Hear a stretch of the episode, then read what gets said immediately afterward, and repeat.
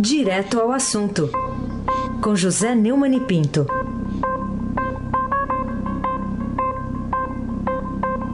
Comentando aqui as notícias do Brasil, Neumann, bom dia. Notícias do Brasil.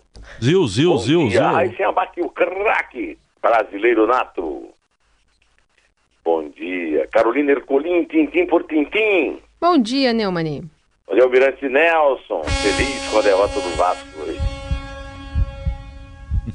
Bom dia, Diego Henrique de Carvalho. Bom dia, Moacir Manuel Evangelista Biasi. Bom dia, família Bonfim. Manuel, Alice Isadora. Bom dia, ouvinte. Rádio Eldorado 107,3 FM. Aí se abate o craque.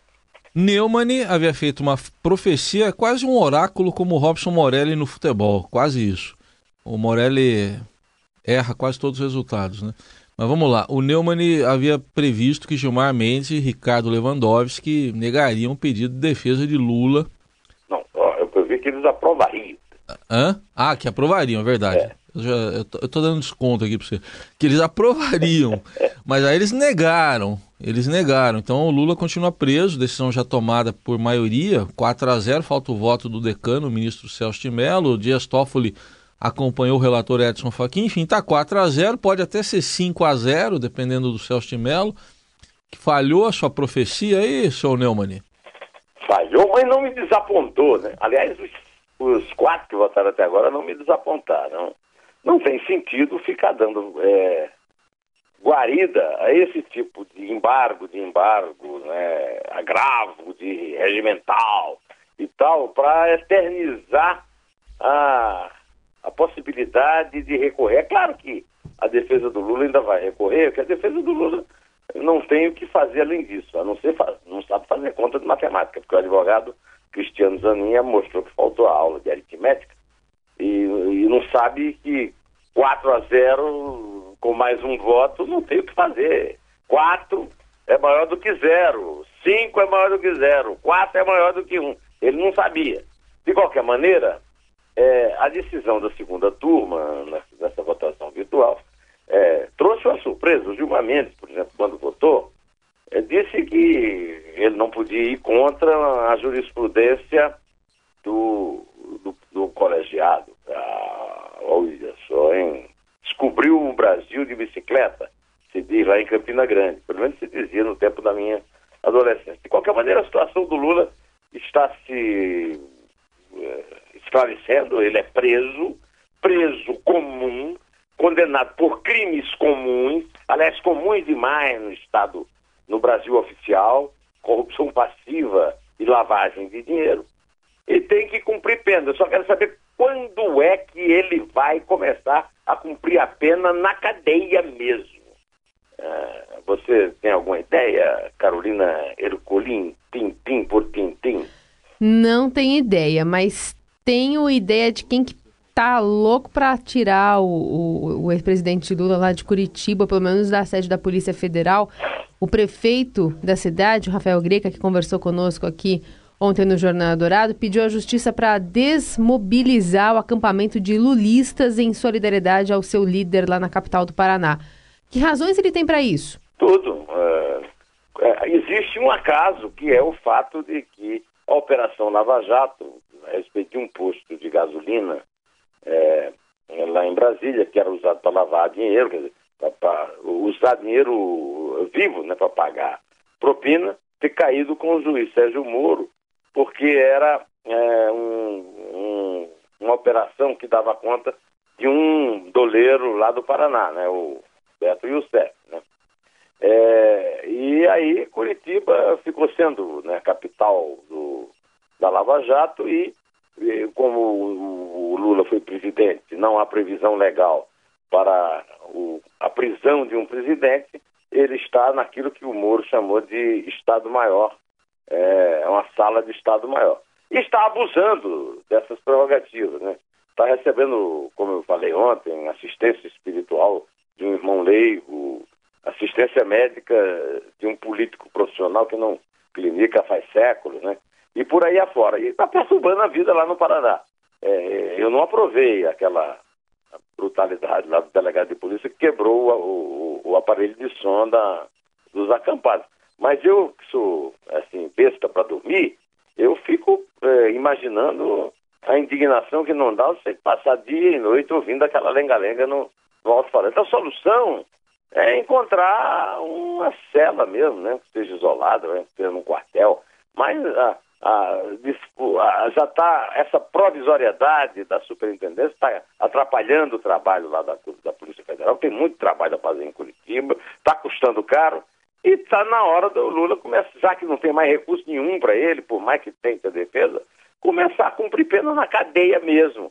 Que fique claro que ele não é um preso político, ele é um político preso, Aysen Abac. Ainda sobre esse assunto, mas já outro processo aqui que envolve o ex-presidente Lula, o ex-ministro e homem de confiança dele, né, de, de Lula, Gilberto Carvalho, depôs ontem ao juiz Sérgio Moro e contou que o Fernando Bittar emprestou Agora é a história do sítio de Atibaia. Emprestou o sítio para Lula guardar bens do acervo presidencial, mas não tinha informação nenhuma a dar sobre reformas lá no imóvel. Uh, é, para você faz algum sentido isso aí? É, para mim, o Gilberto Carvalho não saber de reforma faz sentido. Agora, é, a, a, desculpa dele, né, que o Lula pediu o sítio emprestado, ou o cara ofereceu o sítio do verdadeiro dono, que não é verdadeiro dono, tá para guardar os bens dele, isso não existe, né? Quer dizer, o, o Lula tem outros imóveis, tem capacidade. Segundo o, o próprio Gilberto Carvalho e o Paulo Okamoto, presidente do Instituto Lula, pensou em comprar o sítio. Agora, o que eu vejo nisso aí é muito claro, né? Eu estou acostumado a seguir esse tipo de notícia. Você também, Raíssa, você também, Carolina. Até o, o Almirante Nelson ficou vindo aí. É, isso aí é adequação da versão às provas que já não dá mais para dizer que, são, que não existem. Né? As provas existem, então, já que as provas existem, a versão da defesa vai sendo adaptada e os, as testemunhas amigas, muito íntimas, como é o caso do Gilberto Carvalho e do Okamoto, ficam adaptando os seus depoimentos à necessidade da defesa. É só isso. É, Carolina Ercolim, tintim por tintim, o ministro do STF, Dias Toffoli, tomou outra decisão importante e surpreendente ontem ao propor ao plenário que estenda as restrições ao foro privilegiado já decidido para parlamentares federais para outras autoridades. Enquanto isso, a Câmara nomeou uma comissão para debater uma emenda constitucional no mesmo sentido. Que poder está usurpando a prerrogativa do outro?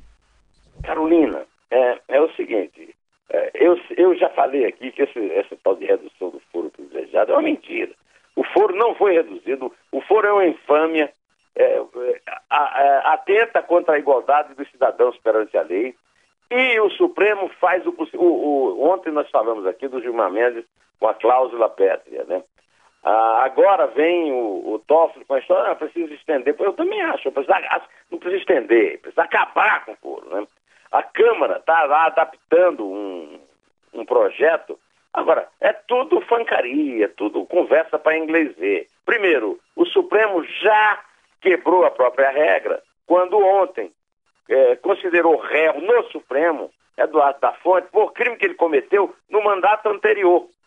Ou seja, é, é, ele foi reeleito, então não vai. É, então, isso é tudo conversa para boi dormir. Né? o, o, os, os verdadeiros chefões da política continuam protegidos, com foro, e a Câmara está fazendo um jogo de, de faz de conta. Afinal de contas, não pode votar a emenda constitucional. O Rio está sob intervenção, a segurança do Rio está sob intervenção até dezembro. Como é que pode discutir agora uma emenda constitucional que não pode ser votada até dezembro? E ficar contando que o Temer é, retire a, a, intervenção provisoriamente, isso não é possível. Vamos ouvir o que diz o relator da emenda lá na Câmara, o, o deputado Efraim Moraes, é, do DEM lá da Paraíba. Vamos ouvir, por favor, Nelson. Acho que essa é a missão dessa comissão especial, dar regras claras e objetivas ao entendimento do Supremo Tribunal Federal, que foi o fim do foro privilegiado. Não, não foi. Efraim, desculpe, mas não foi.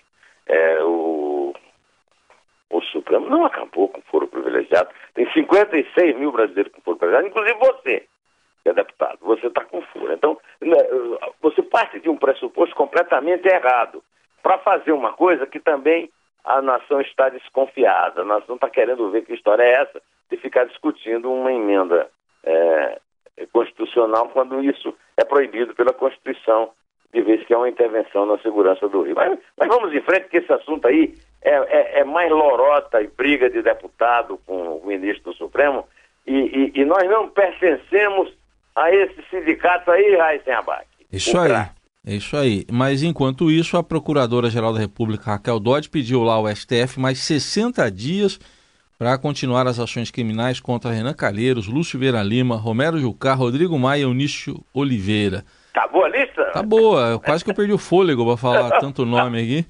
É, e aí, essa lerdeza do Ministério Público Federal não, não desmoraliza o, o, sentido dos prazos previstos nos trabalhos de investigação? Só vejo ficar vendo aqui prorrogação de prazo. Eu tenho o maior apreço pelo trabalho do Ministério Público, da Polícia Federal, principalmente que diz respeito a essas operações contra a corrupção. Mas é, é, esse tipo de pedido de prorrogação é, é a própria desmoralização do sentido que o prazo tem. As coisas têm prazo, as investigações têm prazo, porque elas precisam acabar uma hora. Né?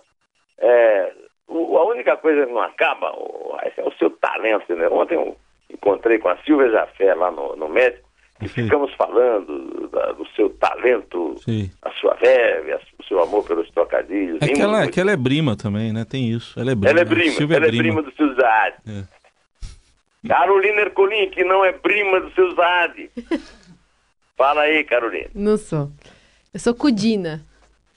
Vamos lá. Operação Prato Feito da Polícia Federal e da Controladoria Geral da União investiga suspeitos de desviar há 20 anos recursos da União destinados à educação em municípios dos estados de Paraná, Bahia, Distrito Federal e São Paulo, incluindo a capital paulista e mais 29 municípios.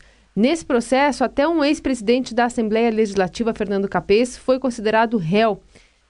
Aí, é, quer dizer que é, nem a merenda escolar, né, Neumann, foge ao padrão das suspeitas de furto ao, do erário por executivos públicos desonestos? E políticos e chefões partidários e burocratas e doleiros.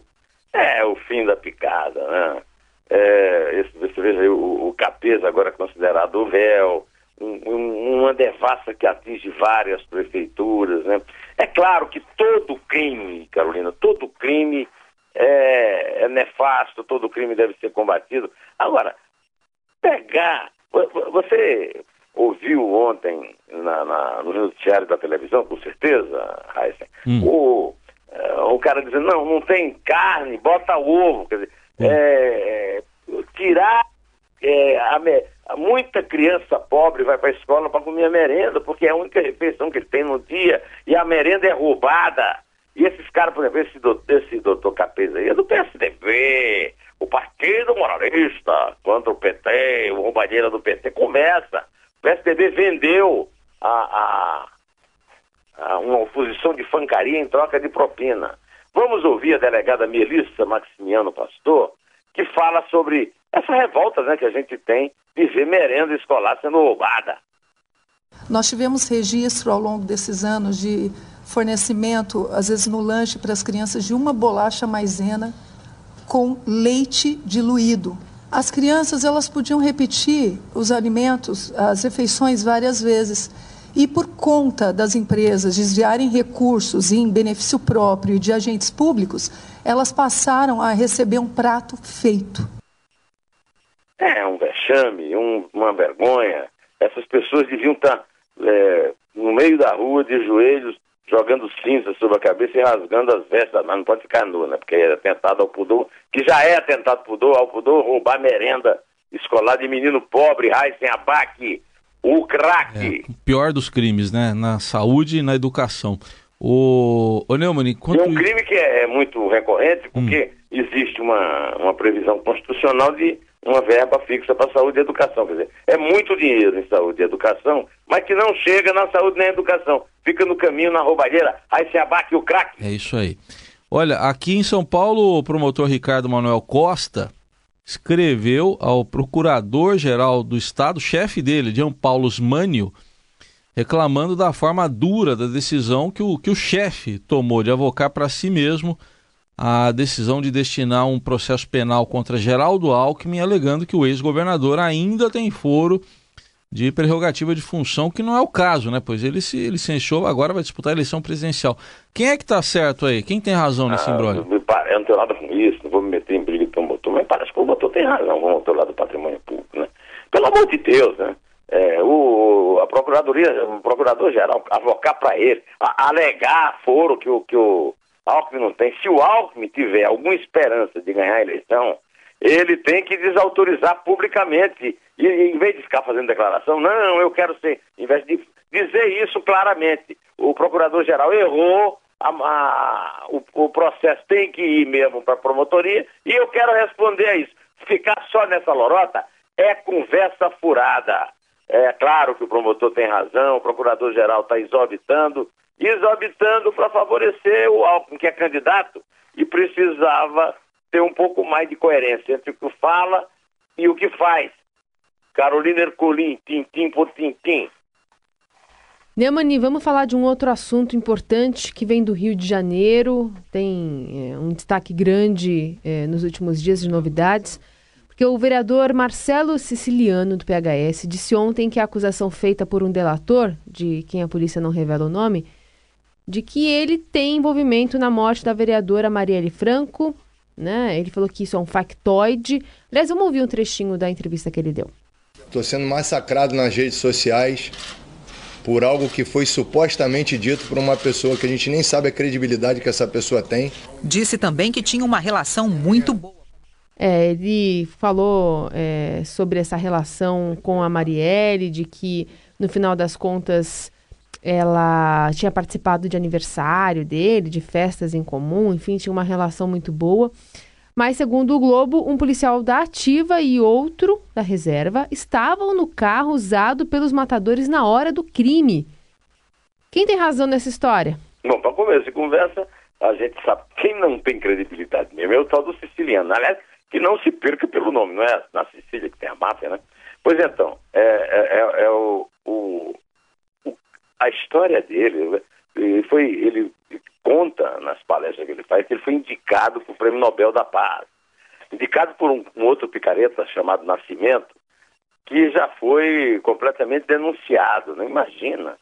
Só faltava essa, um brasileiro indicado para o Prêmio Nobel da Paz é, ser suspeito de mandante da morte é, trágica de Marielle Franco e de Anderson Gomes. O, o Globo de hoje está trazendo no, no, alto do seu portal, né? Essa informação de que o, o, o delator que está tendo proteção, pelo menos a polícia prometeu isso, é, contou que um policial da ativa lá da, do, do batalhão de Olaria e o outro da reserva estavam no carro usado pelos matadores na hora do crime, né? É, como diria o pessoal da Dilma, é uma delação, aliás, eu quero lembrar que, mais uma vez, que a Dilma se arrependeu de ter assinado a delação premiada. É, pois então, é, é uma delação que está levando a polícia a duras penas, até porque tem participante dela, é claro que tem, e agora vem mais esse, esse depoimento da, da, da, testemunha que é mantida é, sob sigilo para ter mais segurança, é, conta dessa história desses dois policiais no carro, né?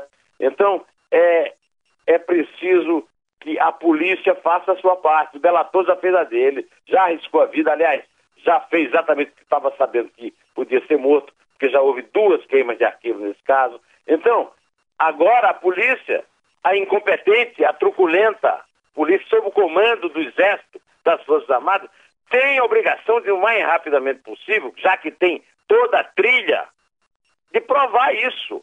De provar que esse vereador tem culpa ou não tem, de provar quem são, de chegar aos executantes do crime, a esses policiais que estão no carro. A obrigação agora é da polícia. Polícia. O delator já está arriscando a vida, aliás, já estava com a vida arriscada mesmo, pelo fato de ter testemunhado muita coisa, já deu, já fez, cumpriu o seu papel. Agora, o papel da polícia é provar que ele tem razão ou não, e aí processá-lo, caso ele, caso ele esteja mentindo, ou então arrumar um jeito de protegê-lo mesmo da sanha desse, dessa turma aí da, da, da como é que chama lá, da, da, do, dos grupos lá, do, do tal desse, desse siciliano. Os milicianos, né? Os milicianos, né? Então, é isso, vamos esperar que pelo menos dessa vez a Polícia do Rio funcione, né? E aí a intervenção pode até ganhar alguma justificativa, que até agora eu não vi nada que ela possa ter feito, que possa. Então por isso que eu fico esperando notícia lá do interior, viu? Mogi não é interior, não, né? É, é Grande São Paulo. É, e, e, a nossa Mas tá no interior do meu coração. também é do interior, né? É. Isso é também da região metropolitana. Região metropolitana. Ah, Na verdade, você é da São região Paulo metropolitana. é região metropolitana de São Bernardo do Campo. Não sei se De vocês São. Bernardo Não do é de Campo. Mogi?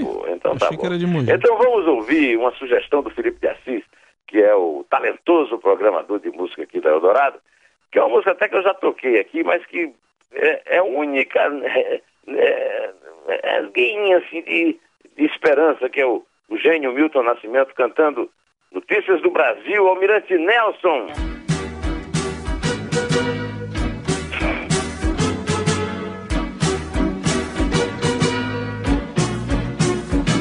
Uma notícia tá chegando lá do Maranhão.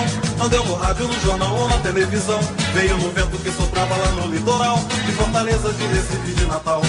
A boa nova foi ouvida em Belém, Manaus. João Pessoa, Teresina e Aracaju. E lá do norte foi descendo pro Brasil Central. Chegou em Minas, já bateu bem lá no sul. Aqui vive um povo que merece mais respeito, sabe belo é o povo como é belo todo amor. Aqui vive um povo que é mar e que é rio, seu destino é um dia se juntar. O canto mais belo será sempre mais sincero, sabe tudo quanto é belo, será sempre de espantar. Aqui vive um povo que cultiva a qualidade, ser mais sábio que quem o quer governar. A novidade é que o Brasil não é só litoral, é muito mais, é muito mais que qualquer zona sul. Tem gente boa espalhada por esse Brasil, que vai fazer desse lugar um bom país. É, mas também vem notícia ruim lá do interior, que é o caso da, da Operação Prato Feito, com várias cidades do interior do Brasil, roubando merenda de, merenda de crianças. De qualquer maneira, vamos ficar mais animados aí com a notícia do, do Milton e vamos contar. O Vasco levou de três, então começa com três. É três. É dois. É um. Em pé. Veio no vento que soprava lá no litoral, de Fortaleza, de Recife, de Natal.